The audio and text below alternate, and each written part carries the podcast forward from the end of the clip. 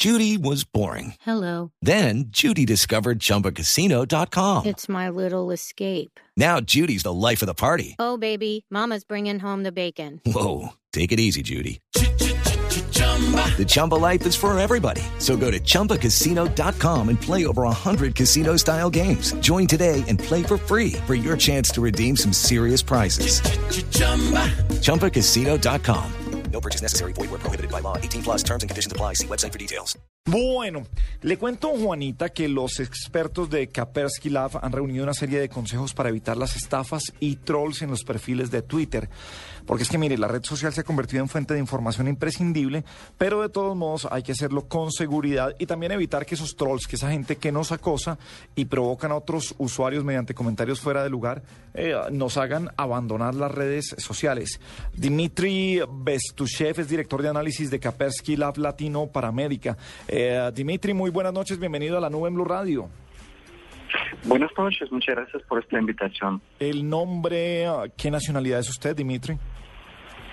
Pues yo creo que ya soy un ciudadano del mundo, pero nací en Rusia. Nació, en, bueno, ahora estábamos recordando Doctor Shivago, un clásico del cine que tiene que ver eh, con Rusia. Bueno, hablemos cuáles son los consejos que uno debe tener para, para tener seguridad en Twitter, para no dejarse trolear, o, acosar, que le hagan bullying, cómo se debe manejar una cuenta y qué nos ofrece Kaspersky Lab como consejos en estos momentos. Yo creo que primero uno tiene que cuidar sus credenciales de ingreso a la red social. Eso se tiene que hacer a través del manejo de un manager o un gestor de las contraseñas y así uno puede tener una contraseña compleja pero sin recordarla pues cuál es. Segundo es que uno tiene que habilitar el uso de tal llamado HTTPS. Es una conexión segura que permite cuando uno se autentifica con la red, sus credenciales viajan de forma cifrada. Finalmente, de acuerdo a las necesidades, uno puede tener su perfil abierto o si por ejemplo una persona de relaciones públicas o cerrado si quiere que solamente ciertos amigos o personas, círculo de personas puedan tener acceso a la información que nosotros publicamos. O sea, eh, el, eh, antes de escribir una dirección en Internet, eh, ¿utilizo el HTTP? O sea, no, no utilizar o, o, no entendí ese pedazo, Dimitri.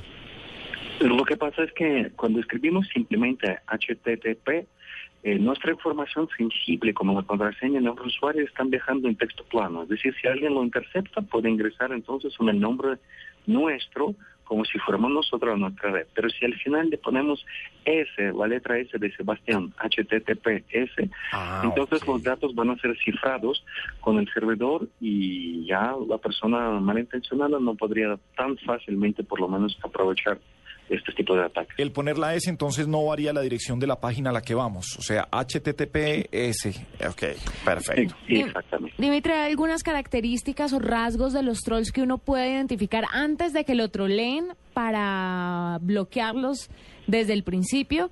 Que de pronto sea muy agresivo o que esté siempre contestando las cosas que uno publica. ¿Qué tipo de rasgos puede identificar uno en los potenciales trolls? Bueno, generalmente son las personas que nos siguen, aunque nosotros no los conozcamos, uno, a veces hasta lo hacen de forma masiva, cuando tienen tal llamados robots, hasta perfiles que son manejados a través de una computadora que se crean automáticamente y comienzan a llenarnos de, de spam, de mensajes no deseados. Dejan comentarios agresivos o negativos a lo que escribimos o hasta sin esperar ningún comentario, simplemente está dejando post en el muro del Facebook o simplemente haciendo referencias a nuestro nombre. Son indicios muy claros de que existe uh, un sentimiento pues negativo hacia nosotros y probablemente lo, que mejor sería es reportar como abuso al proveedor de la red social a estos perfiles. Eh, las, eh, hoy en día el comercio en Internet eh, se mueve, se está moviendo muy bien, eh, es cada vez más creciente en Colombia. ¿Qué recomendaciones de seguridad hay que hacer para, para hacer una compra? Si yo soy eh, quiero comprar a través de Amazon o quiero entrar a mi, a, a mi banco, eh, ¿qué, ¿cuáles son las recomendaciones si lo voy a hacer eh, primero desde mi computador personal eh, o desde un computador eh, de, de una oficina? ¿Qué es lo que uno debe tener en cuenta? Bueno, lo que yo diría primero lo que no hay que hacer es nunca hay que comprar, hacer compras a través de las máquinas que son públicas.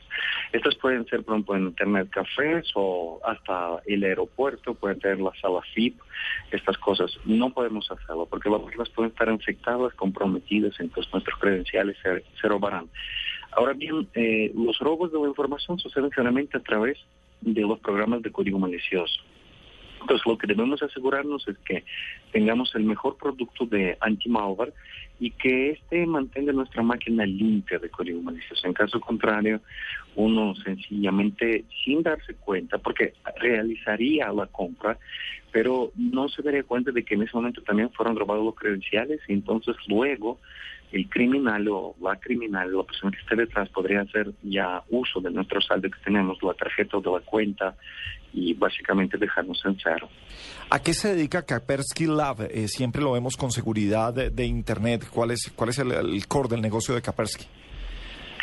El principal producto de nosotros es el antivirus, también el Internet Security, y también un producto llamado Kaspersky Pure eh, la versión 3 que avanzamos recién, que le permite tener una vida pura en términos de la seguridad informática sin preocuparse, protegiendo todos los aspectos de la vida digital como nuestra identidad y también no importa dónde trabajemos, si son las redes sociales, la banca, el correo electrónico, etcétera. Sí. Pero también nosotros nos diferenciamos de otras compañías en que no solamente analizamos los ataques cibernéticos como virus o no virus, sino también um, vamos más allá, tratamos de averiguar quién está detrás de los ataques, trabajamos con las autoridades, porque entendemos que el problema no son los virus, sino las personas que están trabajando, produciendo estos virus. Uno, ¿cómo puede, Gabriel, cómo puedo yo acceder a los servicios de, de, ¿De Kaspersky Lab? de Kaspersky para que me identifiquen a un troll que tengo en mi fanpage y no me lo saco de encima y lo eliminé y no se puede. Él sigue escribiéndome mensajes, no sé cómo hacer. ¿Uno puede contactarlos a ustedes para que le ayuden con ese tipo de problemillas o tiene que Por ser una empresa grande? Bueno, no, sí. De hecho, uno puede hacerlo de dos maneras. Si hablamos de una red social, supongamos Facebook, ahí tenemos un, acosador. Primero, lo que ofrecería es que a través de la tienda de aplicaciones de Facebook uno puede descargar nuestra aplicación gratuita de Kaspersky que va a proteger nuestro perfil en la red social Facebook.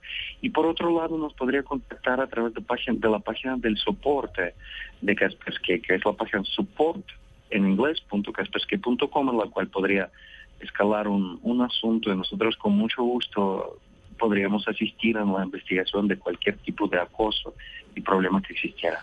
Eh, eh, ¿Es lo mismo un antivirus que un anti-malware? ¿Qué- ¿Cuál es la, la diferencia de lo que podemos encontrar ahí, Dimitri? Yo creo que el antivirus es como algo, un nombre viejo, un nombre genérico que se utilizó hace décadas cuando hablábamos de únicamente virus informáticos. Pues hoy en día nosotros lo que vemos es eh, toda una gama de los programas de código malicioso a los que genéricamente llamamos malware. Entonces el nombre correcto sería anti-malware porque protegemos contra troyanos, contra bug2, contra programas de espías y así por el estilo. Bueno, pues es eh, Dimitri Bestushev, ah, director de análisis de Kaspersky Lab Latino. Eh, eh, encuentran la página que www.kaspersky, Kaspersky, ¿no? ¿Sí? Kaspersky, Exactamente. Kaspersky Lab eh, Latino, y ahí pueden encontrar eh, entonces cómo protegerse y se va a zafar de usted de ese troll que lo tiene también dentro de Facebook. Eh, Dimitri, mil gracias, muy mil gracias por acompañarnos esta noche aquí en la nube en Blue Radio. Muchas gracias, es un privilegio para mí y una buena noche. Gracias a la gente de. Kaspersky Lab que siempre nos acompaña en la nube en Blue Radio.